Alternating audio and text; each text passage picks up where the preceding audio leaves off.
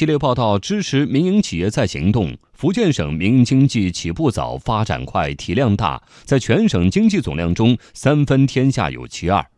福建省委书记于伟国在接受央广记者专访时表示，要在晋江经验的指引下，积极主动、有效作为，打出一套支持民营经济健康发展的组合拳。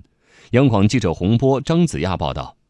福建省民营经济起步早、发展快、体量大。截止到二零一七年底，福建省规模以上民营企业有一点六六万家。全省高新技术企业中有百分之九十五以上是民营企业。福建省委书记于伟国介绍，民营经济在全省经济总量中三分天下有其二。福建的民营企业每年创造的生产总值达到百分之六十七点二，在各个行业、各个领域滋润着、丰富着、支撑着我们福建的经济的发展。福建是民营经济大省，在全国率先研究出台省级配套政策，关于进一步激发民间有效投资活力、促进经济持续健康发展的实施意见，提出二十三条具体举措，打出了一套支持民营经济健康发展的组合拳。福建省委书记于伟国：企业在创新的最困难、最需要的时候。政府出台的一系列的政策支持企业创新，比如说，省政府设立了八十亿元的企业技术改造资金。